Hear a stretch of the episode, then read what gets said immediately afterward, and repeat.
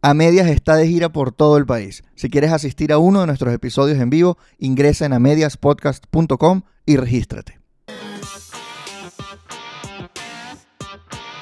Y esto es A Medias, con una invitada especial, Carla Carrión, Carry On. Carry On. Carla Equipaje de Mano. Carla Equipaje. continuar. Carla Continuar. Carla, uno, colega, politóloga, pero ella es de la central. Yo soy de Uru. No importa, somos colegas. Dos, ella es la que nos vende en las medias. Ella es la vendedora de medias de Predilecta de este podcast. Fun Fan Socks. Síganos, Predilecta. Instagram. porque marico, yo les voy a decir una vaina. Nos trajo estas medias, estas Nos finas trajo de esta media de, Pac-Man. esto de unos gatitos, porque a mí me gustan los Y tú gatos. tienes uno del, del, del Del de tiburón de Rugrats. Rugrats. El tiburón, El dinosaurio. el dinosaurio. Son de pinga esas. Y, Reptar. y hay muchísimas medias más muy Y divertidas. son muy de muy buena calidad. Sí, totalmente. Porque si no, no las usáramos. Amamos. amamos. Sí, sí, sí. Este, ¿qué más? Y Eh, Carla es defensora de derechos humanos también. Así Trabaja es. como coordinadora de comunicación en, en esta ONG que se llama Justicia en Cuento y Perdón. ¿Qué hace Justicia en Cuento y Perdón? Justicia en Cuento y Perdón documenta y visibiliza los casos de muertes eh, de, por el, de las víctimas del patrón de persecución en, en Venezuela y también el seguimiento de presos políticos. Vale. Mm. Y de hecho tienen el, el- el Museo de la Memoria. Ah, el Museo Sí, de la tenemos Memoria. dos museos de la memoria. Uno que eh, inauguramos en el 2021 y uno que inauguramos el año pasado, que es más de realidad virtual. Que yo estuve ahí. Eh, Sí. Ana que yo, nos yo hablé con, yo, yo creo que hablé en un episodio de eso, no sé cuál, pero los que ven todos los episodios deben saber. Sí, eh, Justicia en Contra y Perdón la fundó Rosa Orozco después de la muerte de su hija en el 2014 eh, y Marta Tineo se unieron en el ¿Su 2017. hija cómo se llamaba? Geraldine Moreno. Muchos la recordarán. Entonces, después de la muerte de, de Geraldine, Rosa inició el camino por la justicia y en ese camino fundó Justicia en Cuento y Perdón junto a Marta. Y bueno, hoy ya tenemos casi 10 años de trabajo y estamos sumamente orgullosos de, de lo que hemos logrado y todavía queda muchísimo camino por andar. Y justamente se cumplen 10 años de las protestas Pero hoy. Del- de febrero de 2014. Bueno, hoy es 7, de- hoy es 6 de febrero. Se cumplen el, El 12. 12. El 12 de febrero 12, ocurre pero- la- ocurren las primeras tres muertes de, lastimosamente, una larga lista de personas asesinadas por distintas fuerzas del, del Estado y por distintas eh, fuerzas irregulares. Pero ¿por qué también. queríamos hacer este episodio y tuvimos esta idea de hacer el mes de febrero como el mes de la memoria? Porque uno, creo que hay muchas personas que uno no quieren recordar, which is nice, es ok, te lo respeto, pero muchas de las personas que nos, que nos ven son que en ese momento eran muy, muy pequeños y no se acuerdan y no, y no saben el régimen en el que vivieron y la naturaleza de cómo actúa cuando de verdad la gente se está oponiendo, ¿no? Entonces creo que también es como recordar que la gente, no, qué bola, que la gente nunca hizo nada. Hicimos mucho, hicimos mucho y nos mataron.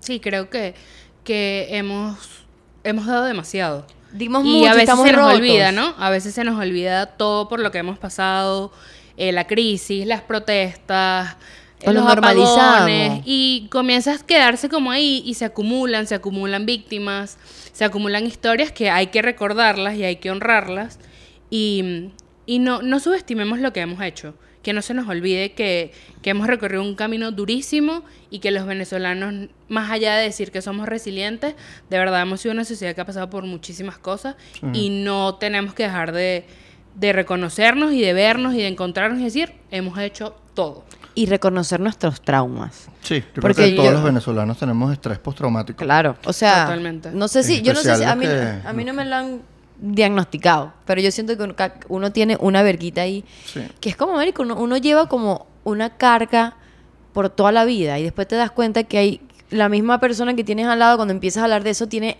la misma herida. Y qué coño, somos una sociedad herida, traumatizada y creo que no es que lo vamos a recordar todo el tiempo y que qué bolas nosotros, pero reconócelo, Sí, reconócelo. y a veces recordarlo también es necesario, porque uno tiene que poner las cosas en su justa medida. en parte, eh, yo creo que el a- a- recordar lo que ha pasado, a quienes han asesinado, cómo los asesinaron, cuál fue el patrón de represión que fue brutal y fue este, muy, muy violento por parte de las fuerzas del Estado, eso uno nos ayuda a entender el régimen bajo el cual está viviendo Venezuela, todavía, porque es el mismo régimen, el mismo gobierno. Y segundo, nos hace darle la justa eh, memoria a las personas que fallecieron. Yo creo que En primer lugar, este va a ser como un episodio sobre memoria, sobre las personas que fallecieron en esas protestas de 2014, no solo en febrero, sino durante varios, varios meses. También entender cómo Eh, pasó. Entender el contexto político y social en el cual eso se desarrolló y saber si hay impunidad de esos casos, cuántas Claro. personas fueron... Este, entonces, bueno, al- y al final yo creo que podemos hablar un poco de memoria y perdón, si perdonar es olvidar Sí. o, o- o en, qué, en qué se diferencia. Que yo tengo mi take, pero eso después se lo Sí. digo. Yo quiero preguntarte primero cómo ha sido, cuántas fueron las víctimas mortales y los heridos durante esas, este, esas protestas. Estamos hablando solo de 2014. Sí, Quiero vamos que a dejarlo en sepan. 2014, porque se cumplen 10 años. ¿Sabes? Sí, Como que porque se cumplen 10 años, no estamos hablando de las protestas de 2017, sino las anteriores, las precedentes a las 2017. Yo no, yo quiero admitir, yo estaba en cuarto año de bachillerato. Yo no estaba como Ah, que yo tenía- activamente en las protestas, pero obviamente viví el contexto, ¿no? O sea, pero yo no. tenía 22 años, tú tenías Yo también 22. tenía 22 años y Yo- estaba en la universidad. Yo tenía vein- esa edad en las 2017. Y por poner en un contexto, un chamo que ahorita tiene 18, un chamo que ahorita está en la universidad probablemente, Ujú. tenía 8 años. O sea, eran Exacto. niños. Sí, eran unos probablemente o su familia se los ocultó por protegerlos porque eran niños, no se enteraron, capaz O no lo vieron idea. muy desde lejos. Desde porque, fuera. bueno, Es que, que inclusive yo desde que, que cuando estaba en, en bachillerato, yo estaba full en Twitter, ¿sabes? Como que yo estaba pendiente, pero yo 2014 no lo veo tan cercano. ¿Sabes? Y, y, y yo- y desde que, a ver, yo siempre estuve como que súper metida en, para leer de política, para saber las cosas, y yo lo veo lejano, 2014, ¿sabes? Claro. Es como no, no conecto tanto porque no era como mi momento, ¿sabes? Yo estaba en el en colegio, Sí, ¿sabes? además tenías, o sea, a ver, cuando uno es chamo o está adolescente en el liceo, son otras las Me prioridades. dijo, yo ¿no? estaba en mi casa encerrada diciendo que de pinga que no tengo clases. Tal cual. Y después di- vi la vaina y obviamente me acuerdo que me dolió burda y hablábamos mucho, pero no fue igual que 2017. Entonces me estoy imaginando a la mayoría de los chamos que nos escuchan, que eran unos niños y que no recuerdan nada y que no saben lo fuerte que fue vivir eso en las calles. Y que fue y que, marico, este señor que sigue gobernando ahorita fue el que empezó justamente menos de un año de que, que lo eligieran, ¿no? Sí. Fue menos de un año de la elección No entre llegó al él. año. No, llegó al año. De Capriles y Maduro empezaron las protestas y fue una represión asquerosa. Sí. Ya vamos al contexto social, pero en cuanto a las víctimas, Sí, que- Que, creo que es mm, importante también destacar que en el 2014, em, bueno, obviamente eran chamos, otras prioridades, el nivel de madurez es diferente. Y también el tema de las heridas. Yo creo que somos un cúmulo de heridas. Si, pudiéramos como llevarlo a nuestro cuerpo, tenemos heridas por todos lados, por, por lo que vivimos. Y que a partir de ese año también vimos como el rostro de la represión como tal y la persecución política en, en Venezuela. En el 2014 murieron 41 personas, según los reportes de Justicia, Encuentro y Perdón. Eh, personas que en su mayoría eran jóvenes, estudiantes, menores de 22 años, lo- la edad que teníamos nosotros en ese momento. Y de heridos no hay un registro completo porque fueron tantos. Wikipedia dice mil y, se- mil y tanto. 1.500 heridos se reportan, igual que detenciones arbitrarias. Comenzó el patrón de detenciones arbitrarias y de tortura a partir del 2014. Entonces creo que fue como un hito importante, a pesar de que muchos no lo van a sentir cercano, pero en nuestra historia contemporánea es, es un hito importante.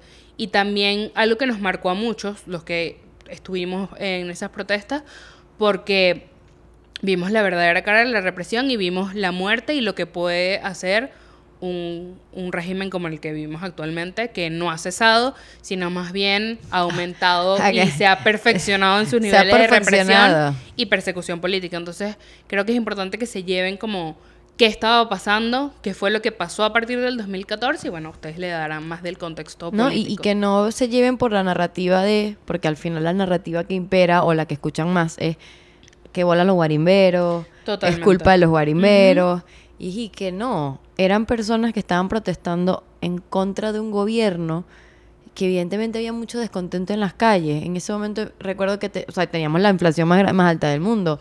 O sea, los precios del petróleo habían bajado, teníamos ese su- o sea, la esperanza arribísima cuando estábamos en las elecciones con Capriles y la gente andaba como que, ok, voy a vivir en... fue el primer en- año de contracción económica. Fue el primer Sí, año de contracción y económica. fue un año antes de que declararan emergencia humanitaria compleja en Exacto. Venezuela. Y aparte que ahí Maduro empezó a gobernar por eh, estado de excepción.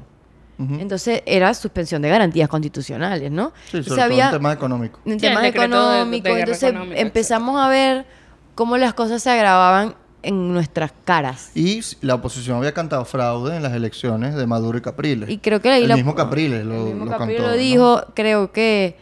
A ver, no quiero culparlos porque tampoco, o sea, no puedo decir como que sí, todo el mundo sabe cómo actuar en contra de una dictadura, ¿no? No, estábamos ahí aprendiendo que eran dictaduras y nadie le decía dictadura. Sí, se estaba como... Se, O sea- se- se decía, pero era incómodo. Era incómodo. Bueno, de hecho la salida, que va a iniciar todo el tema de las protestas, son los primeros que lo dicen como de frente. De frente y dictadura. fue incómodo. Y fue incómodo y recuerdo que en 2017 tampoco se quería decir dictadura hasta que fue como, marico, ya va. Inevitable. Es inevitable, pero les costó llegar a eso y creo que una de las cosas que para mí fue un error es no llevar las cosas por su nombre. O sea, si ya tú no tienes Estado de Derecho, tú eres un, tú eres un, un gobierno autoritario, tú no eres, tienes déficit democrático. El culo mío tiene de- de- déficit democrático, pues, o sea, por favor. la princesa. Perdón, pero es como que da, da rabia cuando uno, académico. cuando uno, muy académico, por supuesto.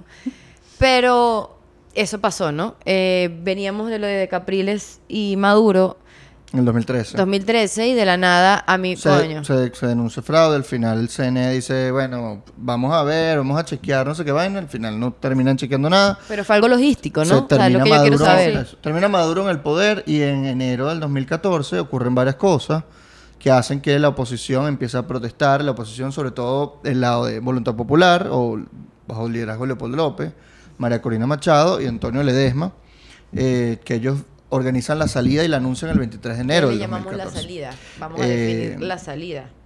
Pero también unos días antes había pasado algún acontecimiento que fue de un impacto nacional muy grande, que fue el asesinato de Mónica Spear. Ah, porque aparte estaba el, el momento de inseguridad, Sí, asesinato, altísimos niveles de inseguridad, robo. robos, Entonces como- secuestros. O sea, además de que ya comenzábamos con el tema de la contracción económica, también los, los niveles de inseguridad ciudadana eran altísimos. Sí. Entonces, Secuestros, como- asesinatos. Dentro de las casas de estudio robaban a los estudiantes, o sea, había, Constantemente. había muchísimas... Íbamos viendo cómo nuestro nivel de vida iba Pero- disminuyendo. se veía, lo tenías en- encima. O sea, estaba encima de nosotros encima. como nos veníamos viendo y creo que eso fue fueron el cúmulo de cosas que estaban ocurriendo que llevaron como a esta. Asesinan a Mónica Spear el 6 de enero en la carretera hacia el Cambur, se llama eso. Es como entre el Eh, Palito y y, Puerto Cabello. y Puerto Cabello. Eh, y este, eso conmociona a todo el país porque la- asesinan a ella y al esposo delante de su hija. Hace poco, de hecho, salió una, una entrevista de su hija, se hizo viral y la hija ya es una señorita. O sea, chama, 15 pues. años. Debe tener- ¿no? Sí, 15 años, imagínate. O sea, entonces ha pasado tanto tiempo. Eh, eso en ese momento fue un shock muy grande. Todavía había más medios, entonces era de un impacto mayor. Había televisión, había Radio. prensa escrita. Yo creo que todavía el Nacional salía impreso, vainas así. ya ¿no? teníamos Globovisión, ¿no? Sí, y El, el, Globovisión y se el- el vendió, Universal se también. vendió el mismo, la misma semana que la elección de Capriles y Sí, yo me acuerdo que hubo un Últimas momento... noticias todavía existían. Últimas Últimas Noticias Noticias todavía era opositora. era opositora, bueno. independiente. Era Ahorita independiente. Oficialista. Ahorita todo lo que lean en, en Últimas Noticias es mojón. Pero el Nacional salía impreso, Este- etcétera. ¿no? O sea, había una sensación de que todo el país hablaba de eso. Ahorita uno no sabe qué es lo, de lo que habla el, el país. impacto que pueda Que tener una imagina- noticia. Exacto, y, y creo que me gustó que tocáramos el tema de, de los medios, porque obviamente ahí vemos el papel de los medios de comunicación en que se mueva la opinión pública y que la gente actúe sobre algo. O sea, el hecho de que ahorita estemos con la censura aquí, que obviamente uno ve las cosas que la gente hablaba en 2014 y que en este momento tú no, con el culo tú puedes decir eso. O sea, tú no puedes decir esto, no escuchas nada y estás como en una cámara hermética con donde de verdad te cuesta mucho tener información y difundirla. En ese momento no era así. O sea, obviamente había censura, había- estaban cerrando que sí un medio, que sí un radio, pero la gente podía llegar a la información por canales eh, tradicionales. Incluso las redes sociales, o sea, en Y el las redes sociales 2014 jugaron mucho. Estaba muy en auge Twitter, o sea, era como un Sí, medio de información. Bastante. Eh, y recuerdo que en las protestas era como fundamental el uso de las redes sociales en Twitter. Incluso la cobertura de los medios de comunicación de las protestas fue mucho más Sí. amplio que lo que fue en el 2017, De hecho- 2019. o De hecho, mucho más que Instagram. Sí, Instagram estaba incipiente en ese momento, no era como haciendo- demasiado. en ese era- momento era Twitter. No ¿verdad? lo Era más de entendía, la gente no lo entendía. Era más de fotos, los videos eran que si 15 segundos, yo me acuerdo. O sea, y después pasó un minuto, o sea... Sí, Instagram Inst- estaba muy todavía Instagram como muy debe tener como reciente. 5 años siendo una red de videos, Sí, sí, sí. Pero Y luego, o sea, Twitter era como donde todo el mundo se informaba. sí, y, y donde salían los y videos que, de las ojo, tam- también recordemos que en el 2014 también empezó la persecución por el uso de las redes sociales en Venezuela. Mm, Los importante. primeros tuiteros presos. Entonces creo que, insisto, el 2014 fue un hito. Mm, Un hito eh, de muchas cosas, tanto buenas como malas. Porque bueno, obviamente la persecución aumentó muchísimo en esos Y años. empezamos a ver los patrones que se siguen repitiendo ahorita. Y vemos cómo, cómo ellos aprendieron. Ellos aprendieron en 2014 para aplicar en 2017 las, las técnicas de represión. O sea, todo eso uno lo ve en ese momento. Y fue el, el inicio. Fue como, mira, qué mamahuevos son. ¿Sabes? Nosotros lo llamamos en JEP el inicio de todo. Me gusta. Fue Mm. el 2014 para nosotros el inicio de todo. Tanto como organización, como el patrón, muy bien como tú lo, lo mencionabas. represión. De represión y de, y de todo lo que vivimos. Cuenta qué fue la salida. Para los que no sepan qué es la salida. Uno piensa en la salida, ¿qué pensáis vos? Yo pienso en Leopoldo así, mientras se lo llevaban preso. En- eh, pero la salida fue, lo voy a leer textual. Fue una campaña política opositora emprendida en Venezuela el 23 de enero de 2014 y cuyo objetivo era encontrar una salida pacífica, democrática y constitucional al gobierno de Nicolás Maduro y con ello poner fin a la revolución bolivariana, bla, bla, bla. ¿Qué terminó en eso? Leopoldo preso y Sí, la bueno, gente fuera de las calles. Citan a la gente a protestar el 2 de febrero, ¿correcto? 12. 12, el Día de El la 12. Juventud. El 12 que fue el Pero Día de la dos Juventud. hubo algo. El 2 hubo... No recuerdo bien. Recuerdo, creo que fueron unas asambleas Ajá. para hablar del tema de la salida, pero luego como la gran manifestación, porque también recordemos que los estudiantes, el movimiento estudiantil tuvo como un protagonismo importante en el 2014, porque bueno, Sí. con todo esto que veníamos conversando del tema de la inseguridad en las universidades, eh, la disminución de la calidad de vida, los estudiantes decidieron salir también y apoyar estas convocatorias el día del, de, De la hecho, juventud. yo era, yo ya no estaba estudiando, pero esa, ese día yo me estaba presentando en la Simón. Y al salir, todos los líderes estudiantiles estaban como, ¿qué pasó? ¿Qué es lo que? ¿Qué lo, qué es lo que dijeron? Y vaina, vamos a hacer la vaina, vamos a meternos para no sé dónde y tal. Entonces empezó como el tema ahí de los chamos, como que vamos a organizarnos para protestar. Ya ellos estaban montados en la cosa. Y, y ya, bueno, dos semanas después, diez días después fue la primera convocatoria y la primera protesta fue el 12 de febrero, que llevan hacia el Ministerio Público. Pero eso fue por a nivel nacional.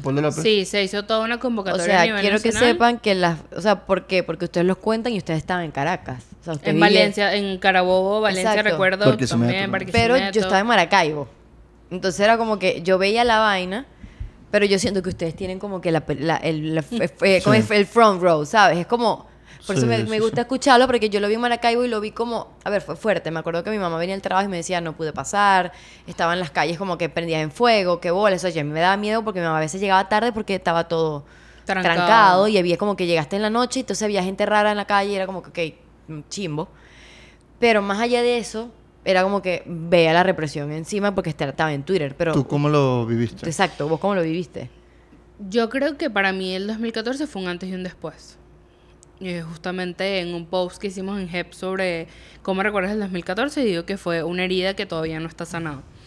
Porque bueno, ese día fuimos, yo estuve en la manifestación, estuve en la UCB, fuimos a marchar como estudiantes de la UCB, llegamos, de verdad fue bastante cívico todo, era entregar un documento al Ministerio Público por unas detenciones que hubo, etcétera. Había como un petitorio muy claro. Fuimos, estuvimos allá, eh, de verdad había muchísima gente.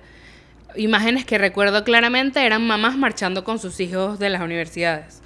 Eh, recuerdo a la sociedad civil, o sea, todo el mundo como que se apoyó esa, esa convocatoria masiva. Las fotos de Plaza Venezuela, si las buscan en Google, pongan Plaza Venezuela, 12 de febrero de 2014, van a ver la fuente llena de gente, o sea, fue súper masivo.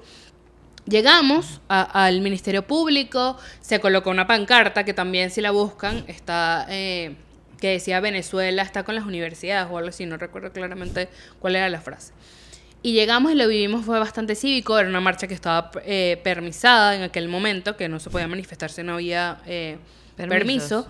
Entonces Porque ahí fue- tenías que pedir permiso a la tenías que pedir alcaldía. permiso a la alcaldía para poder Sí, sí, sí. realizar- Ya en 2014, antes de todo eso, tenías que pedir permiso. para organizar manifestaciones y bueno, efectivamente como esto era una manifestación pacífica, donde lo que se buscaba era eh, Llevar un documento, llevar ¿no? un documento y demostrar que el descontento de muchísima gente de forma pacífica, salimos a las calles y así fue. Y fue pacífica hasta que el mismo régimen lo decidió así y creo que eso es importante recordarlo. Y luego vino la muerte de Basil. Ese Basil día murió Costa. Basil da Costa en la Candelaria. De hecho, si ustedes van a la Candelaria, hay un... Nosotros eh, le tomamos una foto y un video porque pasamos por ahí hace poco, lo vamos a poner aquí para que vean. Para que vean cómo, dónde fue el lugar exacto. Incluso en YouTube ustedes pueden ver el video porque gracias a vecinos de la Candelaria lograron captar el momento cuando ca- Basil cae.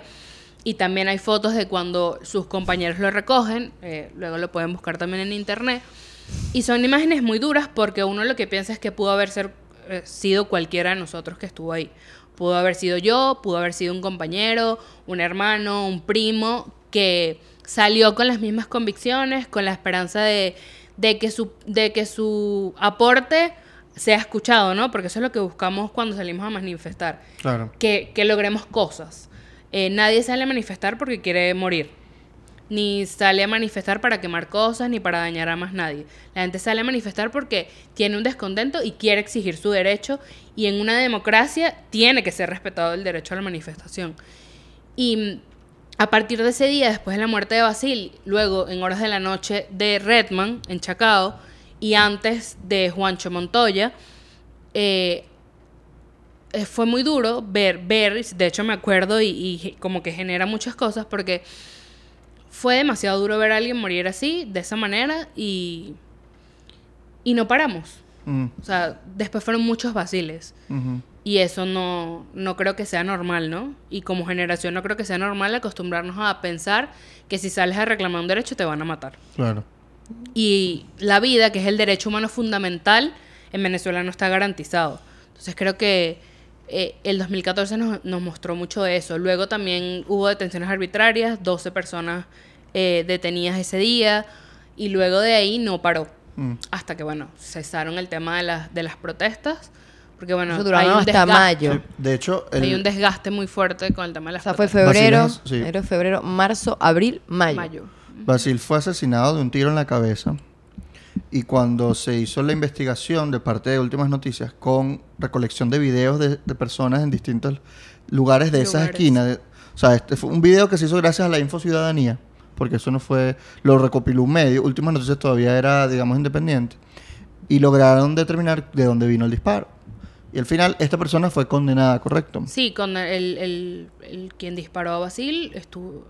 Era un fue funcionario del Estado. Fue un funcionario del Estado, estuvo condenado, e incluso eh, cumplió- eh, tiene una condena, no recuerdo exactamente cuánto tiempo, pero fue condenado meses después de- del, del suceso. Claro. De Redman sí no hay nada, o sea, Redman no ha tenido justicia.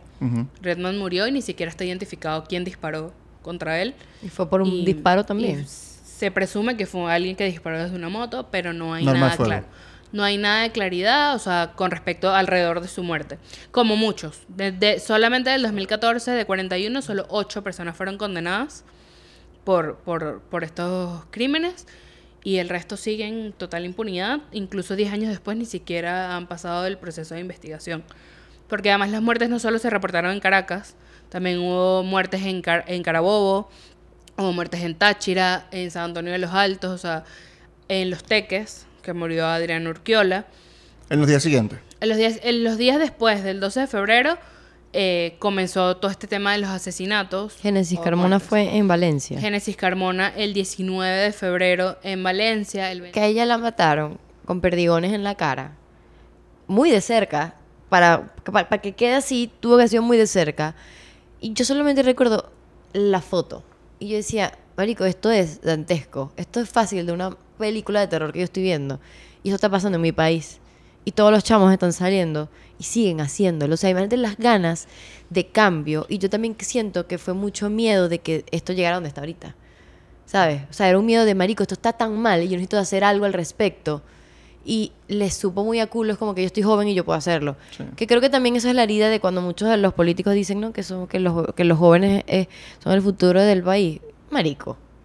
Sí, los jóvenes han dado Coño, marico. O sea, ver, Coño, marico, son todos. no, le No, el, no le pongas el peso de la responsabilidad a, primero, chamos, porque al final somos chamos, que no tenemos experiencia, no sabemos a lo que nos estábamos y enfrentando. lo que quieres es un país mejor, marico. Y lo que tú buscas es genuinamente, y esto quiero que lo entiendan, es genuino el sentimiento que teníamos y tenemos muchos de querer una vida mejor.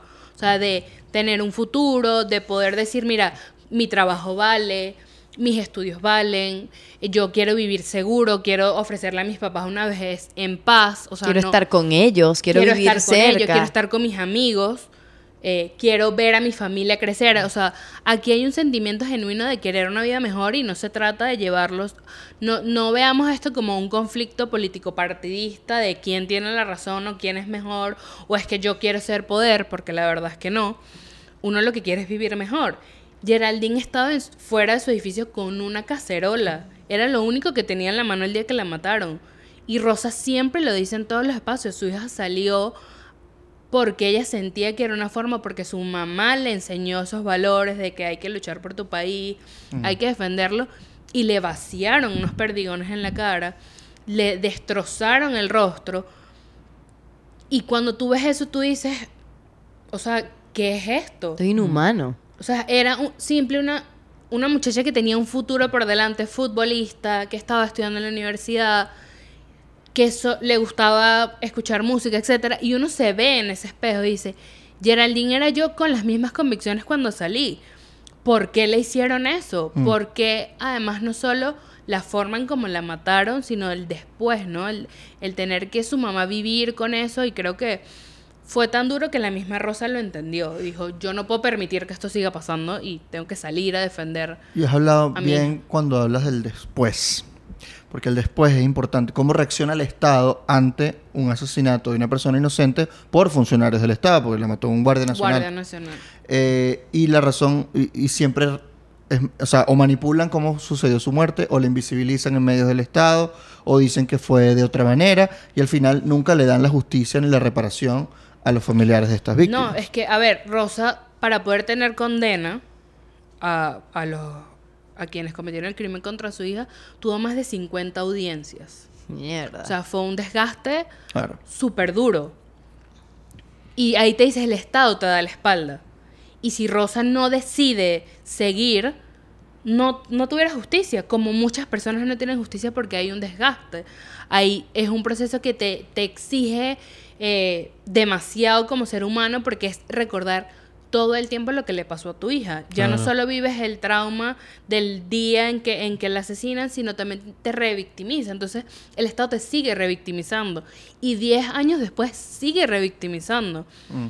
Cuando ves que no hay justicia, cuando ves que no se rinde tributo a esas víctimas. Que siguen pasando. Cuando quieres cambiar la narrativa de lo que pasó, eso no fue una guarimba, fue una protesta ciudadana donde la gente salió de forma pacífica a exigir sus derechos que se convirtieron que se convirtieron violentas por el Estado, por los funcionarios del Estado. O sea, no es como que dicen, no, porque empezaron a tirar vainas y yo respondí, no, no, no. Uno ve, tiene los videos, uno ve las tanquetas, uno ve la manera en la que se procedía militarmente. O sea, tú ves las fotos de las tanquetas o, o de la manera en la que ellos se organizaban en las protestas. Y eso tenía una lógica. Tú ves cómo van poquito a poquito moviendo a la gente y con violencia, ¿sabes? Es como, hey, tengo las tanquetas aquí, te estoy echando agua, pero por otro lado viene un colectivo o un guardia nacional y no tienen solamente perdigones. Y gas, marico, por Dios, eso es como un, un, un tótem o, no sé, el icono de las protestas. Marico, todo el mundo anda con un malox encima. Y, que es algo que incluso nosotros hablamos en los episodios anteriores que fuimos a un taller que fue de justicia en cuento y perdón, donde hablamos de la memoria.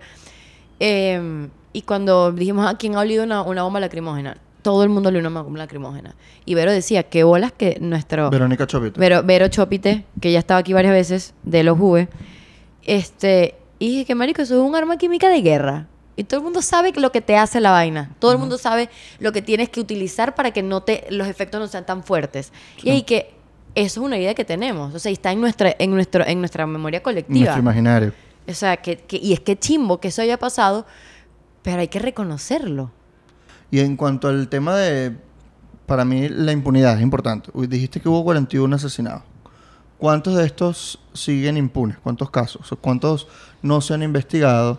¿Y cuántos terminaron en, en sentencias?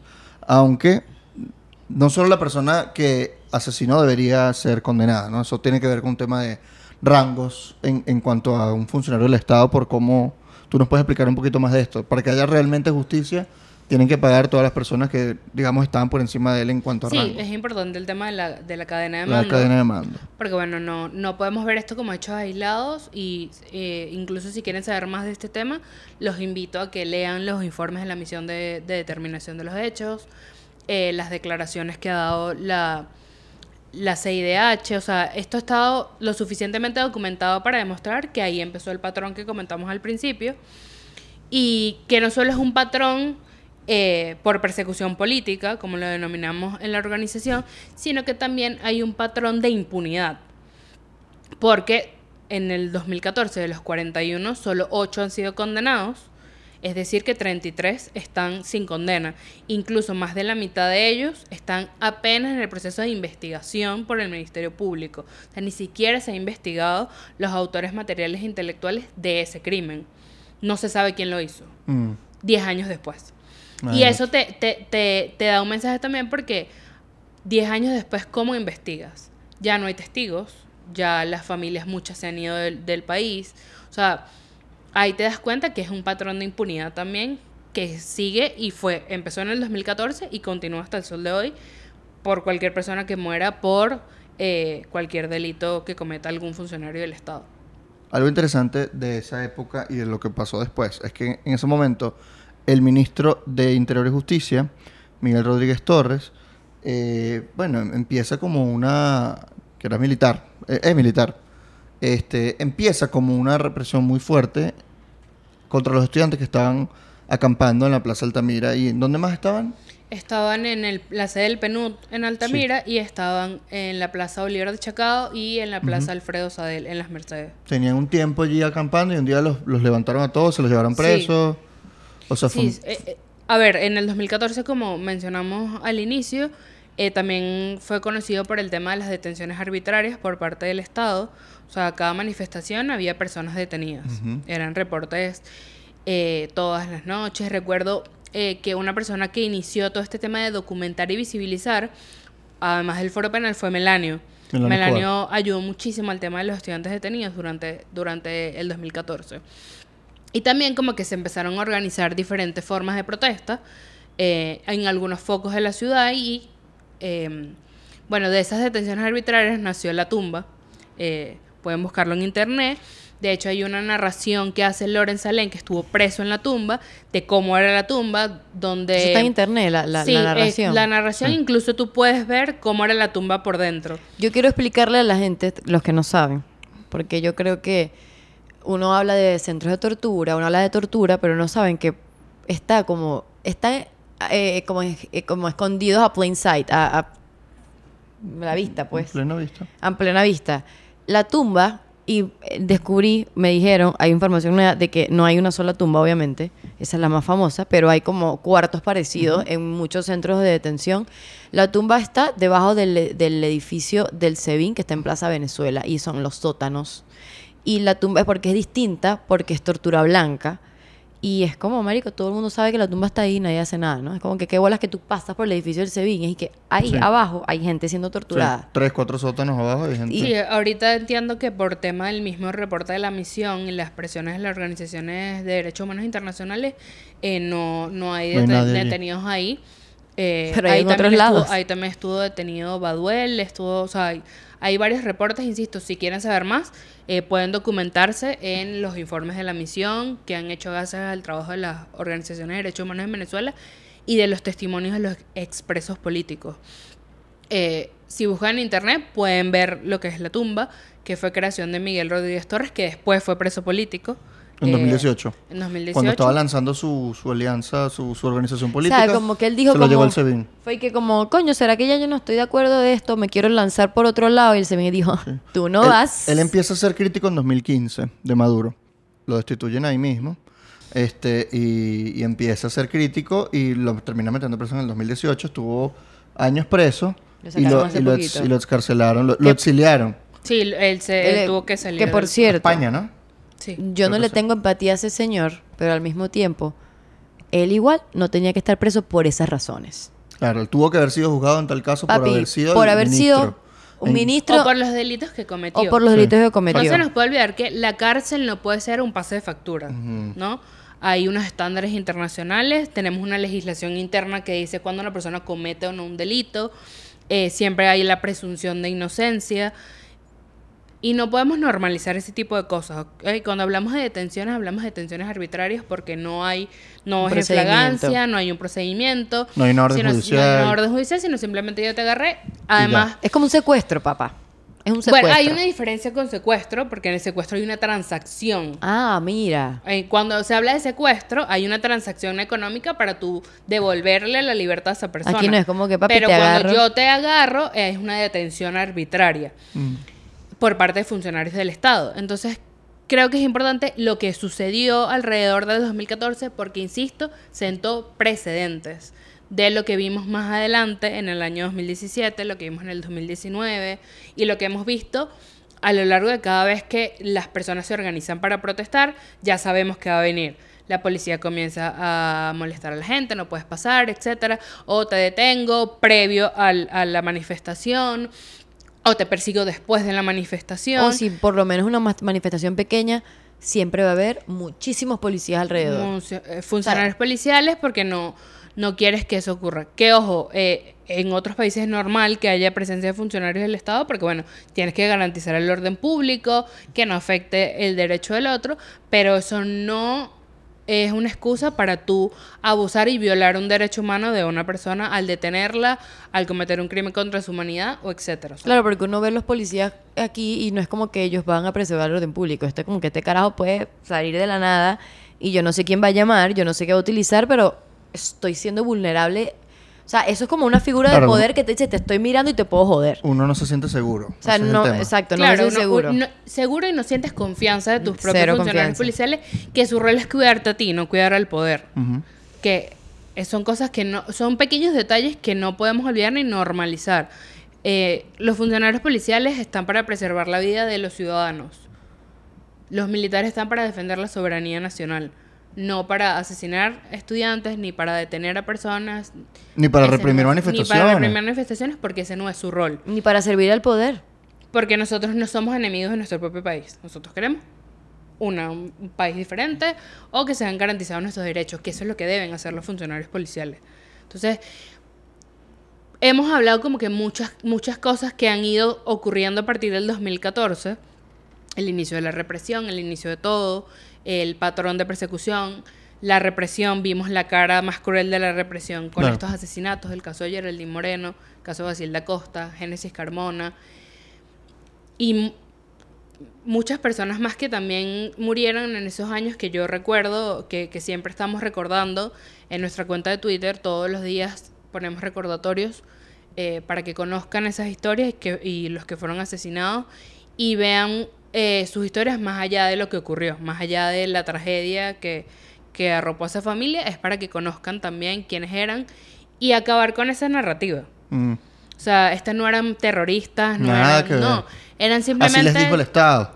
Eso, por eso es importante y lo que tú mencionabas hace rato, el después de ser asesinados también lo seguían los siguen revictimizando. y lo seguían criminalizando. O sea, eh, creo que empieza también la, criminal- la criminalización de la protesta, porque no es que no existía la represión antes de 2014, para aclarar eso. O Eso sea, es importante. es el inicio de este patrón de represión que menciona Carla. Pero Exacto. antes, Antes yo recuerdo... Aquí, al- aquí al- no se salva Chávez, ¿oíste? Sí, yo, yo recuerdo al difunto decir, me lo echan gas del bueno y me lo metan preso. Y candelita que se prende, candelita que se apaga. Yo recuerdo todo eso. Eh, y porque, a ver. Pero no hay un patrón de asesinato así como hay- coño pasó con esta... Exacto, pero hay una narrativa que está tanto desde la oposición y el madurismo, es que hay, que hay una diferencia. O sea, el madurismo es distinto a Chávez y Chávez fue el bueno. Y que No. no. El madurismo es el hijo que engendró, o sea, el chavismo engendró al madurismo. Y que el madurismo se vio en circunstancias de radicalizarse para mantenerse en el poder es otra cosa.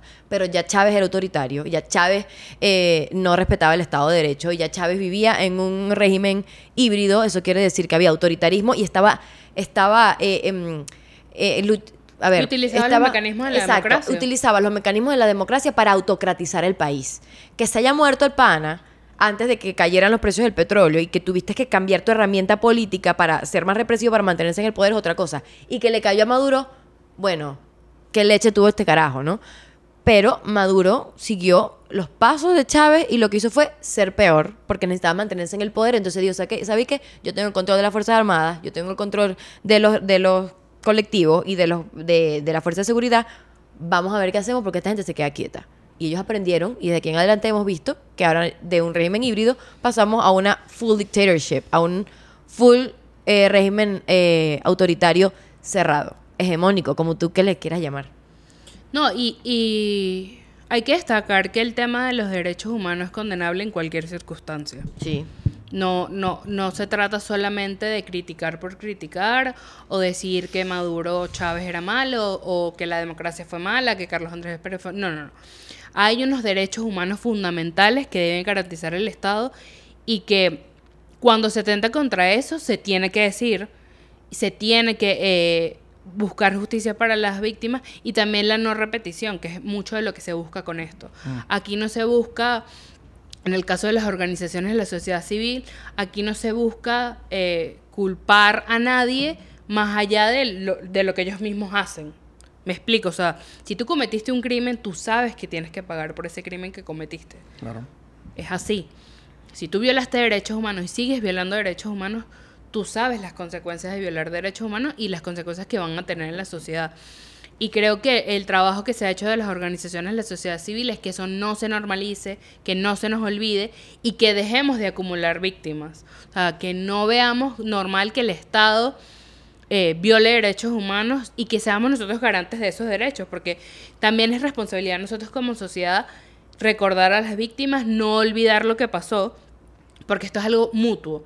Eh, vemos países como Chile, que, luchó contra una dictadura donde los espacios de la memoria vienen desde la misma sociedad, porque ellos deciden no olvidar. En Argentina, las Madres de Mayo. O sea, tomemos esos ejemplos también nosotros como país y, y, hagamos ese ejercicio de memoria. Y no desde el dolor. Hay que transformar el dolor en justicia. Eso es una frase que siempre utilizamos en EB. ¿Cómo se hace eso? De transformar el dolor en justicia, es decir, no me quedo paralizado por el dolor, que obviamente es muy difícil. son heridas que están abiertas. Lo puedes utilizar para, para Sino para, que sea un motor para que eso no le ocurra a alguien más. Ya nosotros no queremos más Rosa Orozcos. No queremos más madres como la mamá de Basil, como los Pernaletes en el 2017, como la familia de Neomar, como la mamá de Joyner Peña, como muchísimas madres, muchísimos hermanos. Ya, ya nosotros no queremos más eso. Entonces, pero eso también exige que como ciudadanía reflexionemos de nuestro pasado y lo y revisemos qué fue lo que hicimos y lo que dejamos de hacer para llegar a, lo que a lo que tenemos hoy porque esto es una consecuencia de muchas cosas insisto no se trata de buscar culpables es el gobierno es el estado que tiene una política de persecución contra los ciudadanos. Y, y eso no es democrático. No se nos olvide cuáles son de qué es una democracia, cómo se vive una democracia y también la responsabilidad que tenemos como ciudadanos de cuidar la democracia. De cuidarla y de entenderla, porque hay algo que me estoy dando cuenta y creo que es un, es un trend mundial y me preocupa burda, porque la gente dice, bueno, pero es que están pasando tantas cosas malas y necesitamos un dictador, ¿sabes? Es como, ay, necesitamos no sé qué, y es como, tú sabes que un dictador viola derechos humanos y que ahorita le esté violando derechos humanos a una gente que a ti te parece de pinga que lo está haciendo que no es de pinga, lo puede hacer contigo. ¿Sabes? Es como. Y eso no, lo hace bueno. No tiene límites. No hay dictaduras buenas. No hay dictaduras buenas, a pesar de que, que, tú digas, me defraudó la democracia. Ok, pero la democracia es perfectible y te está dando mecanismos. Yo sé que hay mecanismos de la democracia que lo pueden usar los autócratas, pero creo que también es. Hay una falta de, de los demócratas en el mundo de de verdad enseñar el valor de la democracia, ¿no? Porque en democracia el deber ser. Y eso no quiere decir que las democracias son perfectas y que algunas, coño, una violacióncita de derechos humanos de vez en cuando sí es condenable. Coño, tienes, un procedimiento, tienes una, una confianza en tus instituciones y sabes que esto no va a pasar. O por lo menos tienes mecanismo para que no pase y tienes un espacio cívico donde tú puedes presionar para eso. Pero entonces la gente está pidiendo por una dictadura y es como se les olvida que en dictadura es esto, es violaciones de derechos humanos, es violación al debido proceso, es arbitrariedad de donde sea, eres vulnerable a donde sea y por lo que digas cuando a ellos les, porque quieren.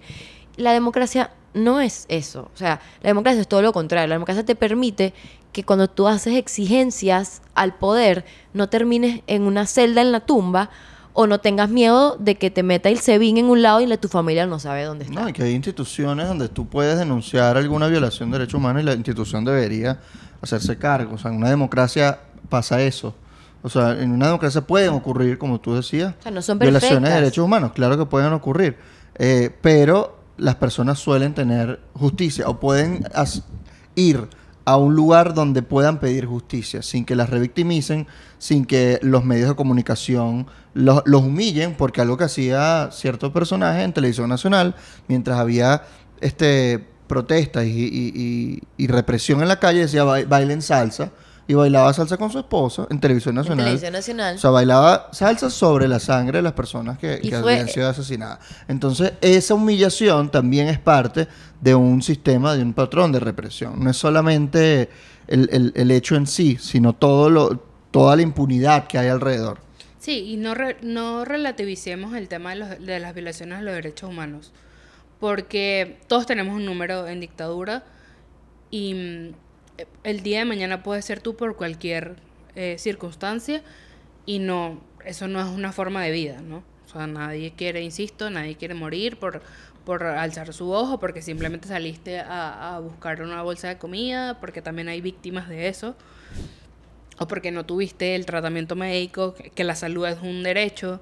Entonces, eh, no, las dictaduras no son buenas, eh, la democracia tiene sus defectos y Venezuela puede dar eh, fe de, de ello, pero al final las democracias nos, tenemos la capacidad de debatir, ¿no? De crecer, de decirnos en qué estamos o no de acuerdo, pero en dictadura no se puede, o sea, no puedes decirlo. Y ves historias tan simples como gente que salió a la calle a pedir cosas y mira cómo terminó. Y ahí te pones, y creo que eso es un, un ejercicio que debemos hacer como ciudadanía en decir, bueno, queremos esto de verdad, hasta dónde estamos dispuestos a llegar, incluso para el liderazgo político. Esto también es un llamado de atención para ellos, porque no, no solo utilicemos a las víctimas como o parte de la narrativa Como o de instrumentalizarla para el discurso. No, porque va más allá de eso.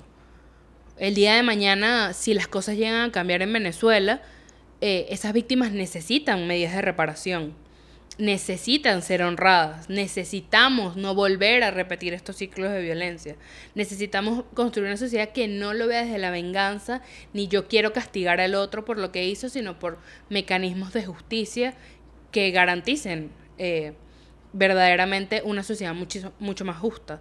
Porque, bueno, obviamente la gente está acostumbrada a que, bueno, aquí todo va... a- nos queremos ir siempre a los extremos, ¿no? Que yo quiero, ya vemos o que sea, los lo- extremos son Los malos. quiero entender, o sea, tipo, no justificar, pero yo entiendo muchas personas y capaz va a haber comentarios en el, en- en el episodio que van a venir desde el dolor y desde la rechera y que qué bolas que esta gente. Pero el punto es no repetirlo. El punto es no seguir con el ciclo. Porque si no, nunca va a terminar. Nunca va a terminar y no vamos a salir nunca de esto. Y yo sé que, que por eso ahí veníamos con la parte del perdón. O sea, en qué momento uno se... ¿Sabes? Como que justicia, encuentro y perdón. ¿Dónde encontramos el perdón? Después de la justicia. ¿No? Entonces, ¿cómo llega a justicia y cómo le dices a esas víctimas que va a haber justicia? ¿Sabes? Creo que eso es un tema que no se habla porque todavía no hemos llegado al punto donde vaya a ser justicia, ¿no? Y creo que hay muchas personas o grupos que dicen vamos a reconciliarnos ahorita. Y es que, ok, vamos a estar abiertos a la Claro. reconciliación, Pero ellos quieren perdón sin pero con entonces, impunidad. ¿por ¿cómo puede, quieres tú que yo me reconcilie con alguien que en ningún momento pidió perdón y que siga justificando y siga actuando igual de lo que necesita justicia, ¿no? O no, sea, es posible. es como, mira, tú estás actuando igual, tú sigues violando derechos humanos y no me estás reconociendo que sigue pasando y tú, tú quieres que yo me reencuentre contigo. Entonces creo que ahí hay como una línea rara que no sé cómo abordar. No, no para, sé. es que para ellos eso, o sea, para el chavismo que promueve eso es, es apaciguamiento y ya. Claro, O pero yo sea, estoy s- hablando de los que no son pachavistas. Sí, eh, me gustaría rescatar una, una frase que dice Rosa, que dice, perdonar es no renunciar a la justicia. Porque el que tú perdones, y, y aquí es como importante que nos detengamos antes de omitir cualquier juicio hacia la palabra perdón, ¿no? Porque bueno, es- está muy satanizada la palabra perdón, además no tiene una connotación religiosa, como la vemos desde Justicia, Encuentro y Perdón, sino es una forma de perdonarte a ti mismo. Porque cuando las personas pasan por, por, por momentos traumáticos o viven en estos círculos de violencia, de revictimización, es normal y es humano el rencor, el odio, incluso cómo te sientes con lo que pasó, ¿no? Y, y eso te, te, exige a ti verte, hacer retrospección, en decir, bueno, ¿qué es lo que yo quiero? ¿Cómo me quiero sentir yo con esta circunstancia? Pero eso no significa que tú renuncies a la justicia. No puede haber perdón con impunidad, no puede haber reconciliación con impunidad. O sea, si vemos estos niveles de impunidad, ¿cómo pretendes que la gente se olvide de lo que pasó? ¿Cómo le dices a una mamá, a un hermano, a una persona que tiene su familiar hoy preso que pase la página, que no pasa nada? No, porque eso es impunidad. Porque eso es impunidad. Creo que hasta irrespeto con lo que pasó. Claro. Lo que Pasó. ¿Por qué quieres que yo me olvide de esto? Y además como sociedad es necesario. O sea, necesitamos recordar lo que pasó para avanzar y para no repetir lo que vivimos, para no volver a eso, a, decir, bueno, vamos a dejarnos eh, que la, eh, la violencia llene, porque la verdad somos un país sumamente violento. Y estos espacios y lo que pasó nos tiene que hacer reflexionar, no llenarnos de ira, no querer insultar a la gente, no... Sí, es normal, es humano, pero eso no nos va a llevar a nada porque mira dónde estamos. Mm. Con un gobierno cada vez mm, que persigue, que criminaliza, entonces ya tú dices, bueno, ¿qué más puedo hacer yo? Bueno, intentemos reconstruir, pero cuando la herida esté sanada, no cuando la herida está abierta y le sigues echando alcohol o vinagre a la herida para que siga doliendo y pretendes que yo me olvide lo que pasó. Sí, algo que no dijimos y creo que es importante decirlo, es que el 12 de febrero sale en la noche la, la orden de captura contra Leopoldo López. Y el 18 de febrero él se entrega Eh, con una marcha de nuevo y luego hay protestas y todo lo demás y lo meten preso. Y es el primer... Y, y- y lo condenan además. Pero no lo condenan ahí, lo condenan después. no, lo condenan Tres años después. después. Sí. Y es el primer preso de conciencia, porque además eso inicia una ola de persecución contra líderes políticos Y contra su partido, exacto. y contra su partido, que fue el inicio y que mucha gente no lo vio como lo vio como algo que no lo iba a tocar, mucho de lo que hablamos en el capítulo de que bueno, cuando a mí no me no- cuando la violación de derechos humanos no me afecta a mí, no pasa nada. Pero luego vemos que hoy sigue ocurriendo lo mismo, con la detención de los coordinadores de, de Vente De Venezuela, Vente. la persecución a Primera Justicia, la persecución a Acción Democrática. Entonces ves, incluso Manuel Rosales, que también estuvo preso, o sea, ves que los líderes políticos también, y acabaron con, con las estructuras de partido en Venezuela. Luego Cooptaron fueron muchos, muchos Muchísimos. Luego fueron contra las ONG. Javier Tarazona continúa detenido. Eh, líderes sindicales. Y te das cuenta que todos han sido víctimas del Estado. Mm. Porque es un patrón. Y aquí lo estamos viendo como con líderes, personas que están directamente en algo político, pero hay personas que no tienen nada que ver y que terminan con un procedimiento, terminan presos políticos y es porque hiciste algo malo, eres mi castigo ejemplarizante. O porque fuiste la persona que estuvo en el lugar y en el momento Me- equivocado. Exacto. Y es que tú vas a ser el ejemplo para todos los demás y vas a pasar por lo mismo. Y con los presos políticos militares pasa lo mismo, que son esos eh, castigos ejemplarizantes, y pasa con muchos sectores de la sociedad. Entonces ya te das cuenta que periodistas, tuiteros, personas que son incómodas al poder, Personas que hacen arepas y empanadas. personas que cuidan perros, o sea, a- Han ido presos. han estado presos. Entonces ahí te das cuenta que... Es- eh, esposos o parejas o personas que parejas. estaban en un carro donde había una persona, salieron jodidos igualmente, hacen causas judiciales comunes. Bueno, el, el- el- el caso de las presas políticas, de las 18 presas políticas que están hoy, muchas están eh, detenidas por vinculaciones directamente con su pareja, no porque hayan cometido un delito. Sino porque te- su pareja fue su estuvo pareja presa estuvo- por... está por la detenido represión y- o estuvo detenido, su pareja está presa. Entonces, ya es como demasiado. Eso tiene un nombre, eso tiene un nombre eh, alemán, no me acuerdo cuál es. Sí, eso lo, lo comentó Lo habíamos, Luis eh, Carlos en el lo- y- episodio de la Corte Penal Hicimos Internacional. un, un Ah, episodio de eso. Schlitter, es, es, una cosa así. Sí, después lo ponemos, si nos acordamos aquí meter preso a abajo. tu familia, pues. Pero es prácticamente, eh, mm, es una manera de represión y de meter miedo, pero a las personas que están vinculadas al target. Entonces, eso quiere decir que vas a aislar, a- o sea, vas estás aislando a las personas que están directamente en una posición que puede ser peligrosa o puede ser muy política, ¿no? Entonces, en vez de, no sé, Carla hizo algo ¿Y qué va a hacer el Estado? Bueno, se va a meter con Carla, se va a meter con el novio Carla, se van a meter con toda la gente alrededor. Y después dice, coño, yo no voy a acompañar a este que al lado porque no sé si me lo van a hacer a mí. Entonces el punto es que llevan a todo el grupo, al grupo cercano de la persona, y ellos también llevan castigos además, a pesar de que no, no hayan hecho nada. Entonces, ¿eso te lo estoy buscando? Sí, la palabra alemana. Es Sippenhaft. Sippenhaft. Era eso, Sippenhaft. P. léelo, léelo, léelo, para que, para que tengamos definición. Sí, para que la gente como que definición sepa espe- espe- bla, específica. El Sippenhaft es un concepto jurídico establecido en el Tercer Reich, según el cual un acusado de crímenes de Estado extendía automáticamente su responsabilidad penal en igual medida hacia sus parientes. De modo que tales familiares del acusado eran considerados igualmente culpables, arrestados y en algunos casos también condenados a muerte por el delito que cometió su pariente acusado. Ahí está. Entonces eso pasa en Venezuela también. Eso sigue pasando en Venezuela, pasa todo el tiempo. Este, pero no sé si vamos a volver a recapitular 2014, cómo terminó 2014, terminó en mayo. No me acuerdo cómo terminó 2014. Con una mesa de negociación. ¿Cuándo fue la mesa en la que se sentó? No sé si fue una elección. Este, Que se sentaron todos y fue una me y pero fue yo creo que eso fue televisado. 2016 o 2015. No, no, no. Yo estaba, yo, yo todavía estaba en, el- en, en- en el colegio y me acuerdo que yo vi ese diálogo televisado que fue una mierda. Este, Es que ha habido tantos que ya uno pierde como el, foco. De hecho, vi que. o sea, El de no me toques la campana. Creo que fue ese. Sí. ¿Te acuerdas que estaba Ramos y yo? No me toques la campana, chico. Sí, 11 de abril de 2014. En el 2014. Este, Claro, y luego vinieron las elecciones parlamentarias al año siguiente y ganó porque fue el como Sí. el héroe de. De hecho, fue el 11 de abril de 2014. Aquí está Ramos Alup dando la mano a, a Jorge Arreaza. Este, ese fue el diálogo. Eso fue exactamente. Aquí está el video de Luigino de, de Lubrio. Y lo publicó hace nueve años, correcto. Eso fue en el 2000. 11 de abril de 2014. Se cumplía el año en que Maduro había, había ganado la Ganó elección. las elecciones, pero las elecciones Fue fueron el el 13 de 14. abril.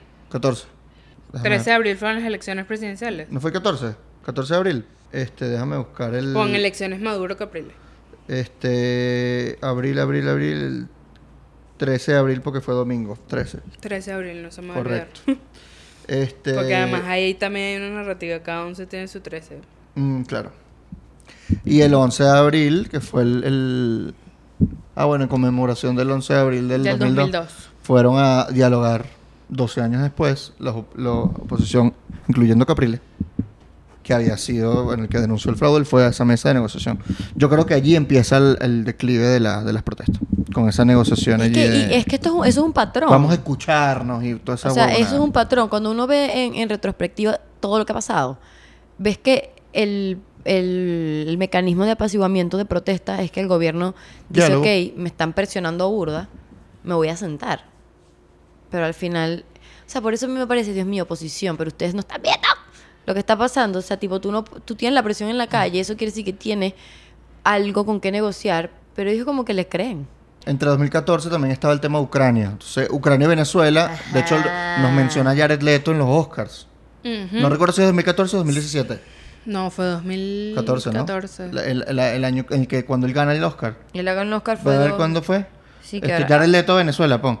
Y recuerdo que en estábamos la Ucrania opinión- también estaban con el tema. Stand with Ukraine y Stand with Venezuela. En 2014. Entonces, ese tema llegó a la opinión pública internacional duro. O sea, bueno, Jared Leto lo menciona cuando gana el Sí, Oscar. por, o sea, por eso digo, o sea, ahí comienza en el 2014 como que se voltean a ver lo que está ocurriendo en Venezuela, eh, porque bueno, era los videos del 2014 eran súper crudos, luego evidentemente en el 2017 también vemos que eso es- pasa a ser extremo, porque ya no, no es una avenida, sino son una autopista, eh, lo que se llena, pero tuvo una trascendencia. Tuvo una trascendencia porque se voltearon los ojos a ver a Venezuela, porque se eh, comenzó este patrón y porque también eh, las víctimas se empoderaron, víctimas como Rosa Orozco se empoderaron y dijeron, hay que seguir luchando para visibilizar lo que pasó. Claro. ¿Tú qué le dirías ya para cerrar a gente joven que está viendo esto que no lo vivió? ¿Qué pueden hacer ellos para eso, ya mencionaste el tema de la memoria de la sociedad civil, que puede ser un, un aporte también, pero un joven escucha esto y puede decir, coño, yo no voy a protestar, ¿para qué voy a protestar? Me puede matar. Y todo lo contrario, más bien tienen que salir a, a- a- Pero yo a no rec- sé. a reclamar sus derechos. Yo o no sea, estoy de acuerdo reclamar contigo. su derecho es puede dar miedo y no uno no lo tiene que motivar a salir. No, lo que quiero decir es tu derecho tienes que hacerlo valer. How? Bueno, expresándolo. No, creo que el tema es, o sea, más allá del derecho a la protesta, es el tema de los derechos humanos. Ajá. Claro. O sea, que, que veamos que esto como, como un aprendizaje. O sea, no, te estamos diciendo ve a protestar. No, no. Te estamos diciendo, tú tienes una serie de derechos, que son tus derechos fundamentales que todos tenemos por ser seres humanos. Y nosotros necesitamos promover esos derechos. Eso es fundamental. Tú como joven eh, eres parte de ese activismo en que la gente entienda que tenemos derechos humanos, que los derechos humanos son importantes y que son un pilar de la democracia. Lo segundo que tú puedes hacer como joven es el tema de la memoria. Documentarte, leer, interesarte y no solo quedarte con la narrativa oficial o lo que ves en TikTok o lo que te cuenta un influencer o lo que te dice un influencer que te dice que todo está bien. Mm. Porque esto tampoco lo que queremos es llevarlo a la negatividad. Porque lo que pasó en el 2014 es parte de nuestra historia. Lo que pasó en el 2017 es parte de nuestra historia. Lo que hoy está pasando en Venezuela va a ser parte de nuestra historia. Entonces, no olvidemos que estamos viviendo esos momentos y que eso nos van a formar como sociedad en, un futuro y que lo tenemos que tener claro. Así como a ti te enseñan historia en el colegio, tenemos que también reconocer en nuestros libros de historia que existió Basilda Costa, que existió Geraldine Moreno, que existió Robert Redman, Génesis Carmona, eh, Neomar Lander, Carlos Moreno, Paola, o sea, todas esas personas existieron y no las podemos invisibilizar, por más que el poder se empeñe en hacerlo. O sea, creo que como jóvenes ese es nuestro mayor aporte y ustedes que son chamos, en aprender la historia, replicarla y hablarlo incluso, preguntarle a otras personas, documentarse, interesarte por estos temas y no verlo como algo lejano a ti o como que no me importa, porque no, eso es parte de lo que somos como sociedad. Y también tú le puedes rendir tributo a esas personas.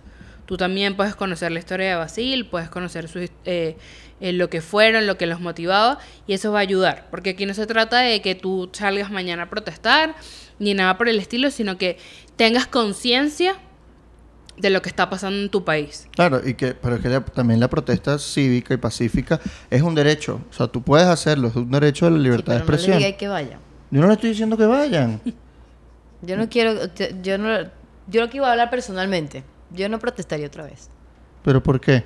Because I'm fucking scared. Ajá, si no dejan lanzar a tu candidata, ¿tú no vas a salir a protestar? Mm, Probablemente, no sé. Claro que sí. Sí, va a salir, ¿verdad? Uno tiene miedo y trauma, pero que, que uno tiene que expresarse. Pero no les digas que vayan. No le estoy diciendo que vaya, le estoy diciendo que no es un delito. No es un delito, tú puedes, eso, eso es El un de Estado lo criminaliza, no es un crimen protestar. No lo es, pero te van a tratar como, Como decir crimen. tu opinión no es un crimen. Claro. como la salud es un derecho, como la vida es un derecho, La educación. como recrearte es un derecho, La vida digna. el agua es un derecho, la manifestación es un derecho, siempre y cuando sea pacífica y respetuosa de los demás. Claro.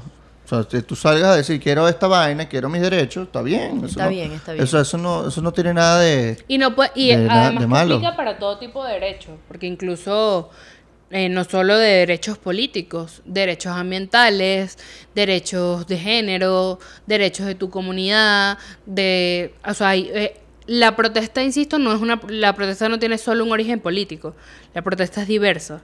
O sea, ustedes pueden ver y documentarse en internet que hay formas incluso artísticas de protestar, eh, la música como protesta, eh, la poesía de protesta, o sea, hay muchas formas y que no nos quedemos solo con el conflicto político partidista porque eso hace muchísimo daño. Claro. No, no, no, nos mete siempre en el conflicto y la verdad que eso no es positivo para una sociedad ni para lo que queramos construir en el futuro. No, al final lo que queremos es democracia, básicamente, y que haya justicia, ¿no?